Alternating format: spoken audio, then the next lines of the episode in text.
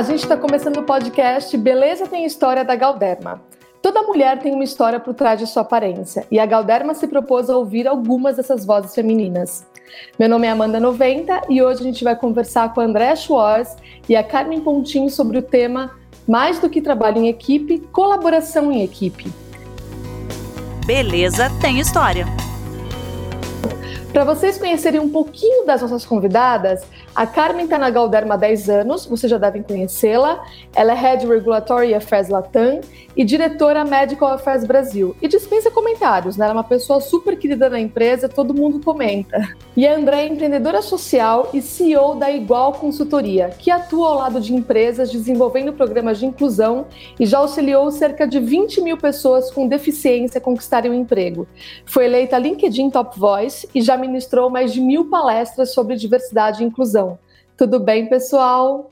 Bom dia, tudo ótimo. Bom dia, Amanda, tudo bem? Tudo. Andréia, eu queria que você começasse contando um pouco da sua história para as pessoas te conhecerem melhor. Muito bom. Olha, eu costumo falar, sempre quando eu abro os meus bate-papos sobre diversidade e inclusão, que é uma oportunidade que a gente tem para rever conceitos, rever os nossos vieses e se abrir né, para o novo e realmente entender um pouco mais desses grupos né, minorizados que a gente tanto escuta falar. E quando a gente normalmente fala de diversidade, eu vejo que as pessoas falam muito de diferenças. Eu acho que é uma oportunidade de a gente falar de igualdade, né? Porque todo mundo tem essa história, Amanda, né?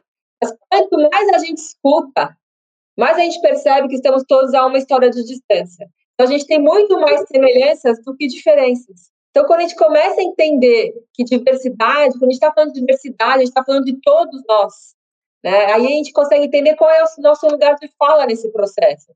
Porque diversidade, se a gente parar para pensar, é sobre ter um lugar na mesa. Inclusão é ter a oportunidade de falar.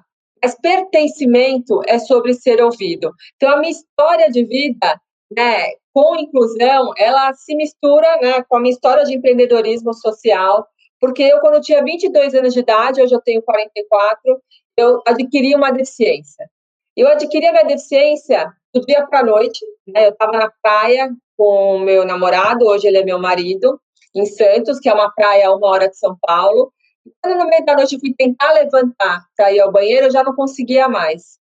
E aí, enfim, saímos correndo, voltamos para São Paulo, fiquei internada durante 30 dias no hospital.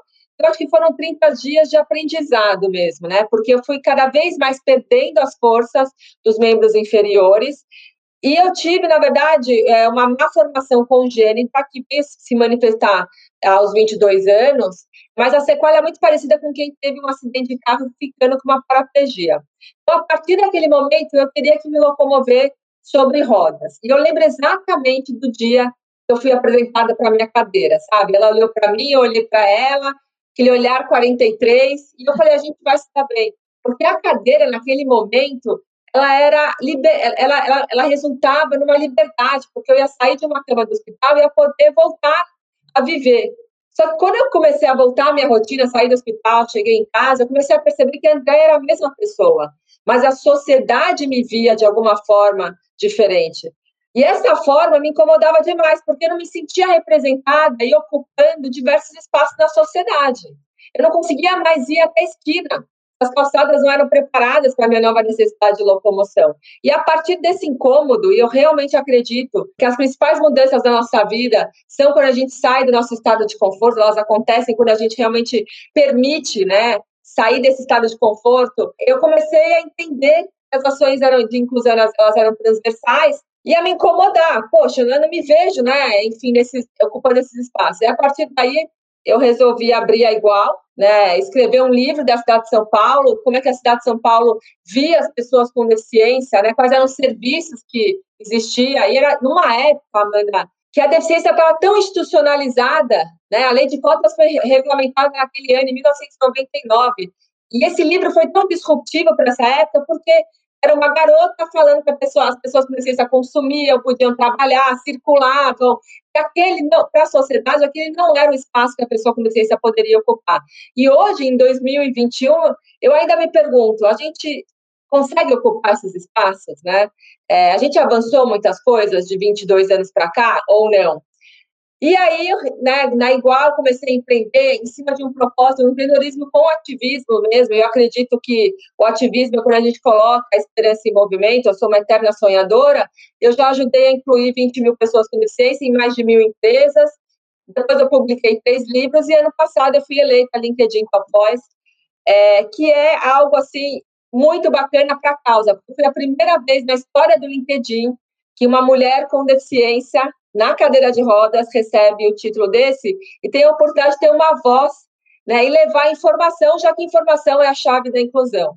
E aí, nesse meio tempo, né, nessa minha história, nessa minha trajetória, eu tive meus filhos, eu tenho hoje o Guilherme com 14 anos, o Leonardo com 12, e, enfim, então a minha história é uma história realmente é, de superação, né, da Andréia com ela mesma, né, porque eu acho que a deficiência não é algo que você supera, mas é uma história de amor próprio mesmo, onde realmente quando eu não sabia para onde ir, eu decidi ir para frente. Que legal, nossa, é, a sua história é muito inspiradora, eu recomendo todo mundo a dar uma olhada, assim, na, na, na história da Andréia, tem um monte de matérias em jornais, em revistas sobre a história dela, é muito legal de ler, assim, como ela encara tudo. E eu estava vendo no seu LinkedIn, Andréa, sobre o seu trabalho na Igual, e eu achei interessante quando você diz: nós valorizamos as diferenças. E aí eu queria saber qual é a importância da diversidade dentro de uma empresa. A importância ela é gigantesca, né? Porque diversidade é a nossa maior riqueza, mas inclusão é o nosso principal desafio. Eu acho que é essa postura que uma organização tem que ter, porque não basta só ter, ah, a gente tem diversidade. Olha, quando eu levanto os grupos minorizados, eu vejo que eu tenho até é, um número significativo.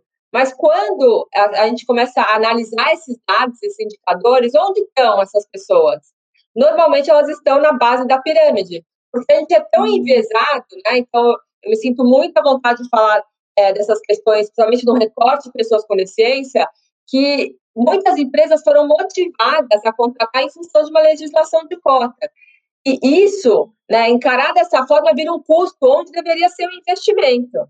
Então, eu trago essas pessoas, mas eu não deixo elas encarreirar, né, ter uma carreira vertical, acabam tendo uma carreira horizontal. Porque parece, muitas vezes, né, mesmo estando né, em 2021, que é um favor que a sociedade faz para a pessoa com deficiência ocupar aquele espaço. Então, isso não é um favor, isso é estratégico para o negócio. Então, o valor da diversidade, ele é muito importante, porque se de um lado a gente tem indicadores né, que mostram o mercado de trabalho tão desigual, de outro lado, a gente tem indicadores promissores, que empresas que investem em diversidade e inclusão são empresas que inovam mais, são empresas mais modernas, são empresas que têm a sensação de pertencimento. Essa sensação de pertencimento é muito importante para todos, porque pertencimento tem muito a ver com representatividade. E representatividade tem tudo a ver com autoestima. Se eu não me vejo ocupando diversos espaços numa sociedade, como, por exemplo, dentro de uma organização, na liderança dessas empresas, parece que esse, esse espaço não é para mim. Né? Então, falar de diversidade inclusão é falar, sim, né, é de nós mesmos, de questões estruturais nossas mesmo, né? Porque o preconceito ele é estrutural e é uma questão, é uma agenda muito motivacional, mas também é uma questão que a gente vai desconstruir muitas das nossas estruturas para construir essas pontes inclusivas. Que legal. Essa é uma boa reflexão que a gente tem que ficar também depois do podcast. Não basta ter a diversidade, tem que ter inclusão também. Gostei desse, desse conceito. É, tem uma frase que fala, né, que a qual a diferença entre diversidade e inclusão? Que diversidade é chamar para o baile e inclusão é tirar para dançar. É isso. Eu não quero ficar só olhando as pessoas na pista de dança, eu quero dançar e por que não? As pessoas, né, ainda ficam muito surpresas, né, e, e muitas vezes encaram mesmo, né, é, de, por exemplo, me ver numa pista de dança. Por que, que eu não posso? Por que, que esse espaço não é para mim? Você sabe que um dos posts que mais viralizou meu no LinkedIn foi um post que bateu mais de 3 milhões de views, que era eu falando por que, que as pessoas me perguntam por que, que eu uso salto. E na minha cabeça, Amanda, eu nunca entendi esse tipo de pergunta. Por que, que eu, por que eu não posso usar só porque eu estou sentada na cadeira de rodas? Isso sempre me incomodou e eu fiz esse post entrando no cinema, é, super rápido, e coloquei uma fotona minha, eu super bem produzida, com salto alto. De repente, no meio do filme, o meu marido falou para mim, André, você está derrubando o LinkedIn. E aí, eram milhares de comentários, milhares de curtidas. Depois eu fui ler esses comentários e fui entender, tirei a conclusão que o salto, por que chamou tanta atenção da rede? Porque o salto alto ele é um símbolo de empoderamento feminino. Né? E quando as pessoas olhavam aquela imagem, uma mulher com deficiência na cadeira de rodas de salto, parece que essas informações não se conversam. Porque como é que ela pode ser empoderada na cadeira de rodas? Esse não é um lugar que eu estou acostumada, que eu fui né, sendo imputada ao longo da minha história de vida de informações desse grupo. Ela não pode ser dona do seu destino. Só que quanto mais a gente não convive, mais esses assuntos ficam muito distantes e mais a gente vai excluindo. Porque é muito, é muito mais fácil excluir né, do que pensar. Porque tem um conceito que fala, isso é muito forte, que não sou eu que sou deficiente é o meio que eu estou inserida que é deficiente. Né? As, as, pessoas, elas de alguma forma, elas excluem por não conhecer, porque é mais confortável para elas, né? Muito legal mesmo. Ô Carmen, deixa eu falar um pouquinho com você. Já que o nosso tema é colaboração em equipe, eu queria saber a sua visão. O que é colaboração, afinal? Oi, André. É, se a gente vai no, no dicionário, né, a gente vê assim, colaboração é um ato ou efeito de colaborar, né? É o auxílio, é a ajuda. Então, ao meu ver, colaborar é entender a necessidade do outro e se colocar disponível para isso. Então, colaborar também passa por empatia e, principalmente, em escutar o outro. E aqui vem um ponto muito importante. Se você não escuta o outro e não entende o que ele precisa, na maioria das vezes você acaba colaborando com você mesmo, sabe, com seu ego. Sabe, você falar, não, eu ajudo, eu colaboro, eu tô vendo aquilo, né? Mas será mesmo? Será que a outra pessoa ela queria ou ela precisava daquela forma de cooperação, daquela maneira como você está tá se colocando? Né? Então, eu acho que o colaborar mais do que tudo é você escutar e entender e fazer isso tá tá muito na moda né se fala em empatia mas ela vai muito além disso né acho que você tem que conhecer tem que escutar para daí sim a colaboração ser alguma coisa efetiva e de fato você poder tocar naquilo que a outra pessoa precisava, né? E não só passar pelo seu ego e falar, não, eu ajudei, eu ajudei, eu fui lá, entreguei alguma coisa, dei alguma coisa, eu ajudei. Mas você não sabia se era aquilo mesmo que a pessoa estava querendo, né? Então, colaboração para mim é escutar e entender o outro. E a colaboração, ela complementa bem o trabalho, né? Eles têm que estar juntos, né? Para tudo uhum. funcionar, né? Sim, a gente, toda a empresa e qualquer sistema, né? Ele funciona com várias partes. Ele não funciona sozinho. Né? Então você precisa de fato entender e estar tá participando ativamente da outra área, do, da outra pessoa, né? E, e assim fazer com que o sistema todo funcione. Não dá para ir sozinho. E André, indo nessa linha, né, do que a gente está falando de colaboração, do, desse trabalho em equipe, a colaboração em equipe, você é CEO de uma empresa e de uma empresa com valores muito bem definidos, né? Como você enxerga a importância da equipe na construção das suas ideias? Ou, falando de maneira mais informal, qual é a importância da equipe comprar as suas ideias e trabalhar genuinamente por elas? Super importante essa tua pergunta. Primeiro, eu acho que isso eu aprendi com a minha deficiência também, a gente não faz nada sozinhos, né? Eu não vou conseguir mudar o mundo se o mundo também não tiver disposto, né, a isso. Então, senão eu vou estar sozinho. Eu acho que isso a gente sentiu muito nessa pandemia também, né? E sozinhos ninguém vai mudar nada. Agora, se todo mundo colaborar juntos, a gente vai superar tudo que a gente está vivendo. O importante, primeiro que é, a minha empresa é uma empresa de propósito, né? Então, as pessoas que trabalham, que fazem parte da minha equipe, não necessariamente elas têm algum tipo de deficiência ou são de grupos minorizados, mas também são aliados da inclusão, né? Tanto que tem a Convenção da ONU do Direito das Pessoas com Deficiência, que tem duas máximas. A primeira máxima, é muito forte, que eu acredito demais, que fala Nothing about us without us. Nada sobre nós sem nós. Por isso que a representatividade é muito importante. Não dá para a gente pensar no programa de diversidade e inclusão sem envolver os impactados, sem ter essa escuta. Né? Isso é muito importante. A segunda máxima é leave no one behind. Não deixe ninguém para trás. Né? Esse, esse é o papel dos aliados. Porque no, no projeto de diversidade e inclusão, todo mundo tem o seu lugar de fala. O que a gente tem que tomar cuidado é para esse lugar de fala não virar um lugar de falha. E isso tem tudo a ver, né, questões de diversidade e inclusão, com a questão de privilégios.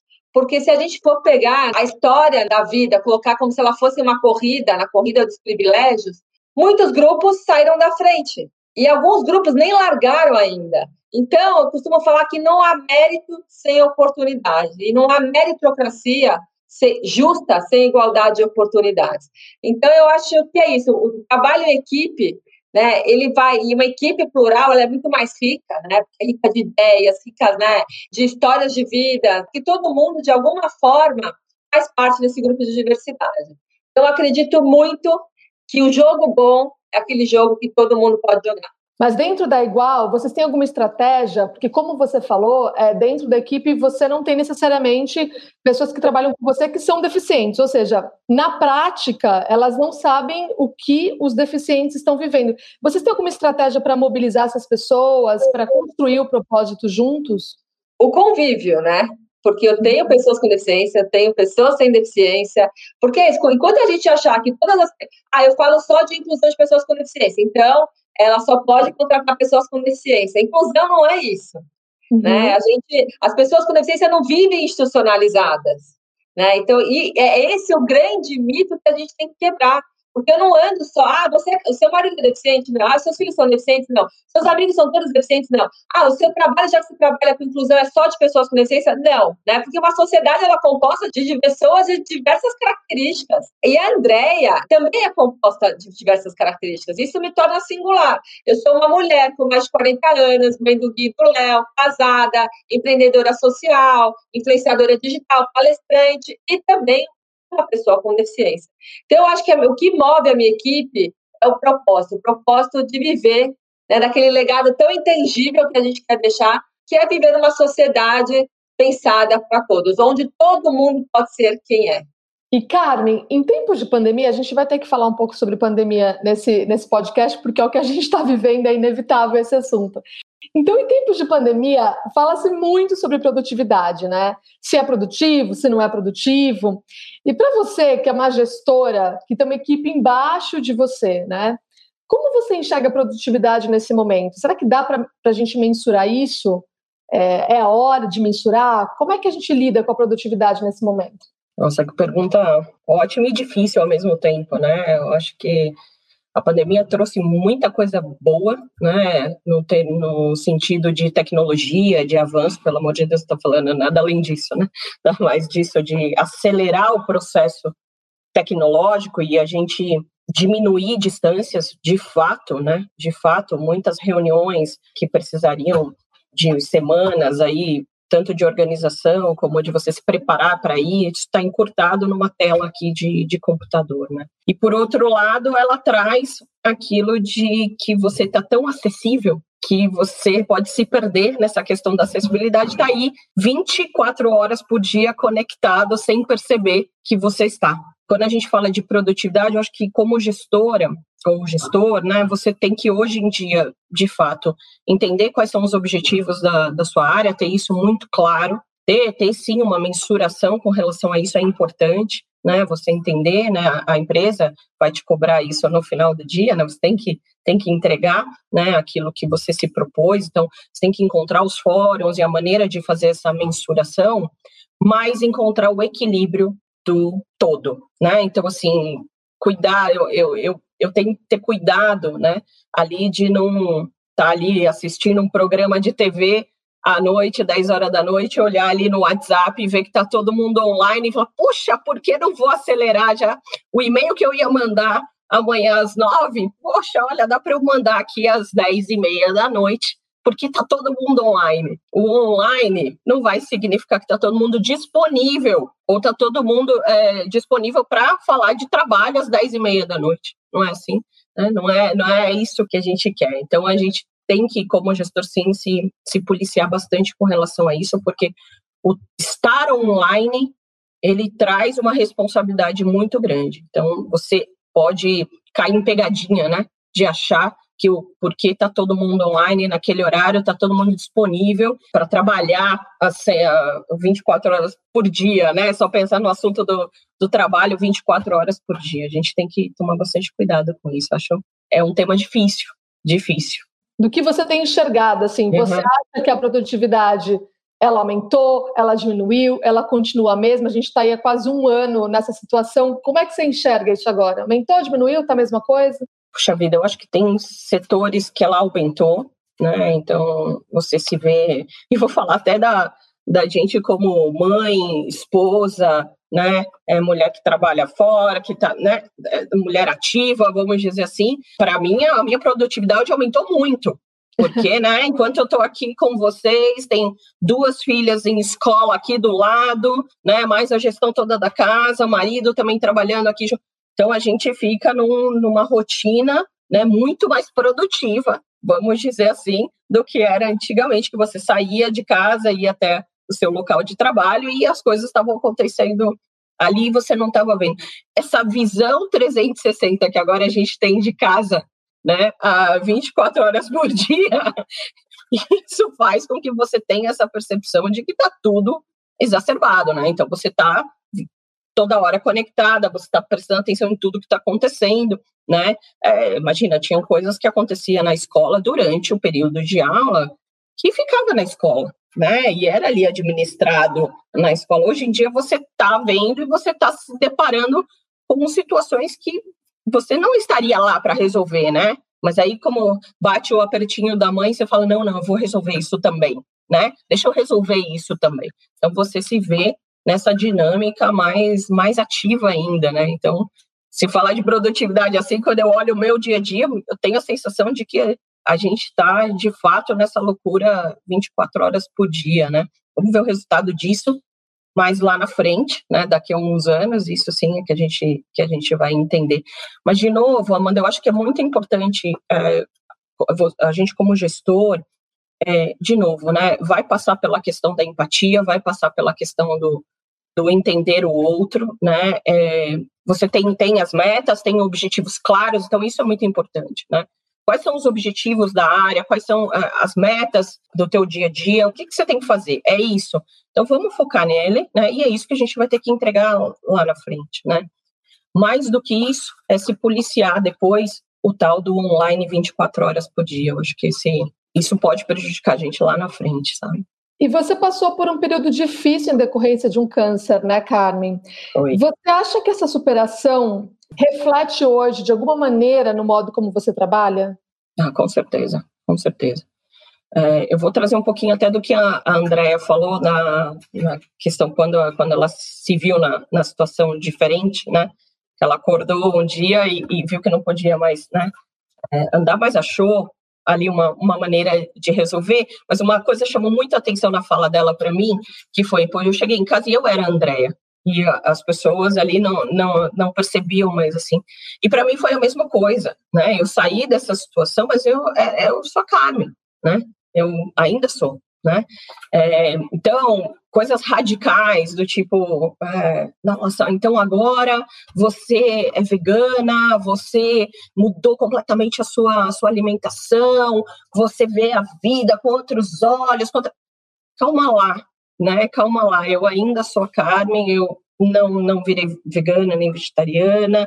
É, o que acho que mudou dentro de mim é entender um pouco mais claro, vamos dizer assim, de que a vida é finita, né? E que a gente pode ser que amanhã, de fato, não, não esteja aqui. Então, o meu dia hoje é sim para aquilo que eu gosto, para aquilo que eu quero fazer e não mais porque o outro está vendo diferente, porque o outro vai achar que, porque o outro vai se incomodar, desculpa, não estou mais preocupada. Isso mudou né?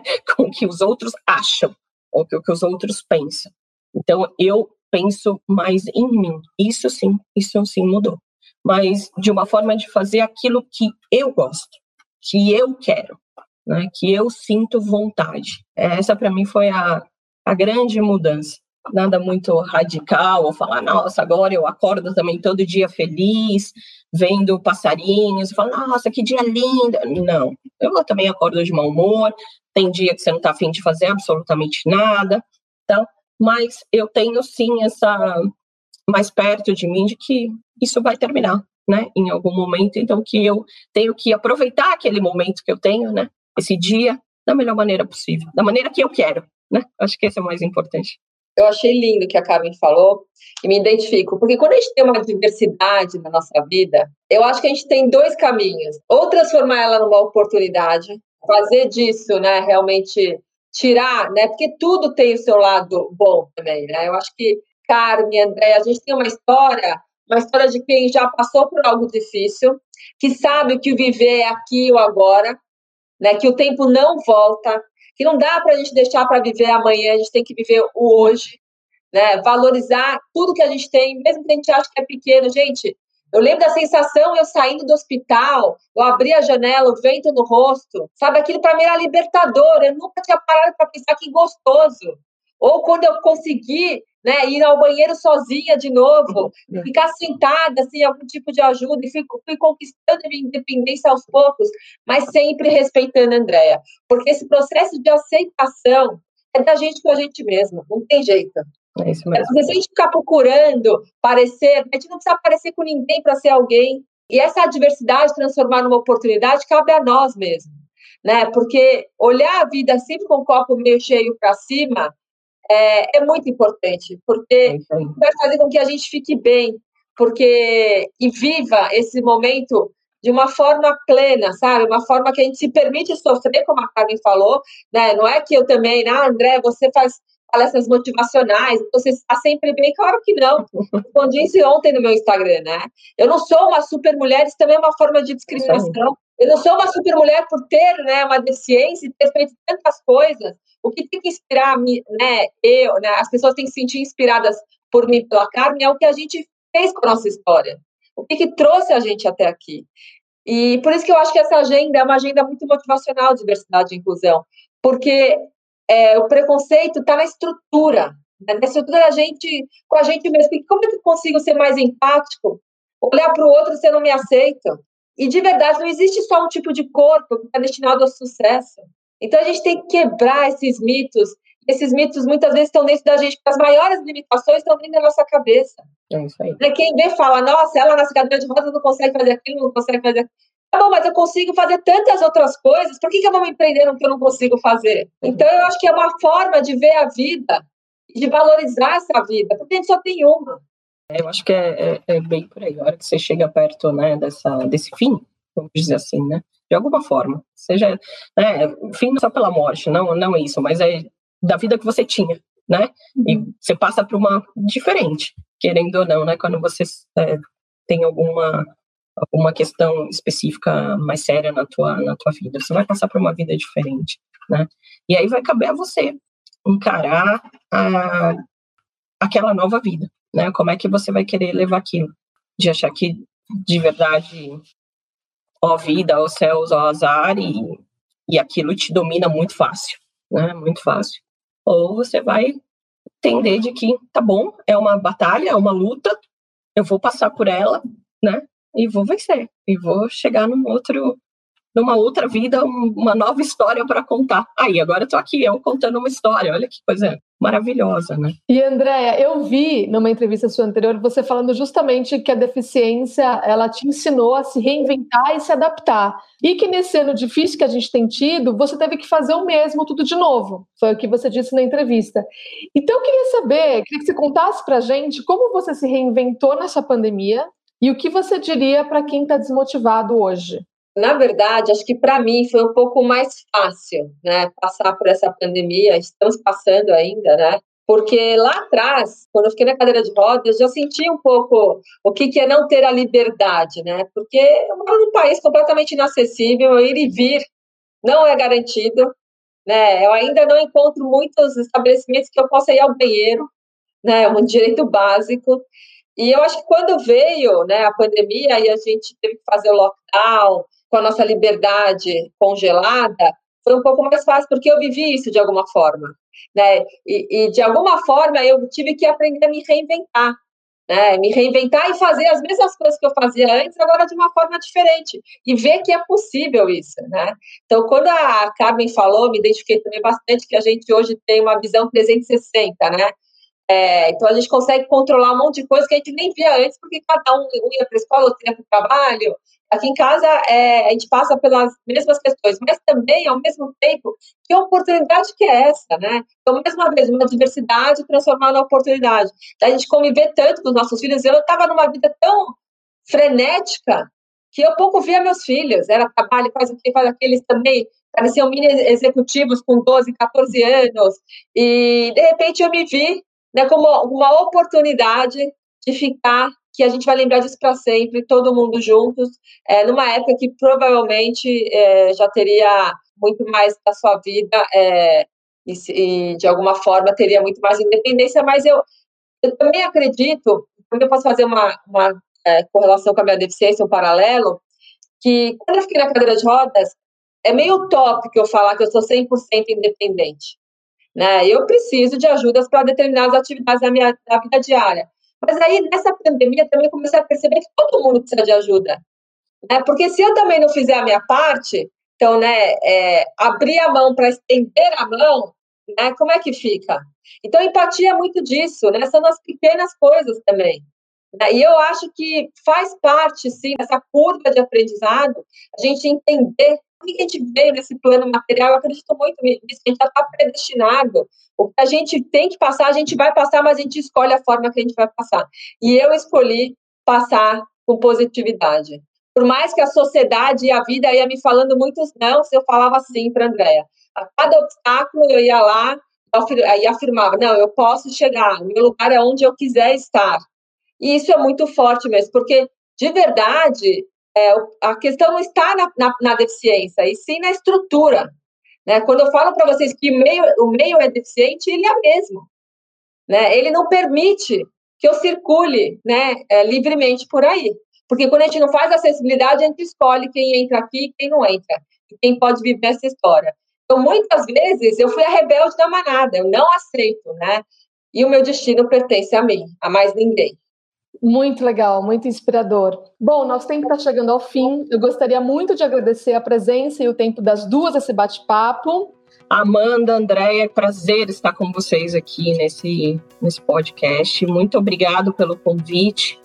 Foi demais. Foi muito legal. Obrigada, viu, Carmen? Adorei, Amanda, prazer. Também agradecer quem está ouvindo. Quem quiser saber um pouquinho mais sobre as convidadas, nós vamos deixar mais informações na descrição do episódio aqui na plataforma de streaming. Até logo e tchau!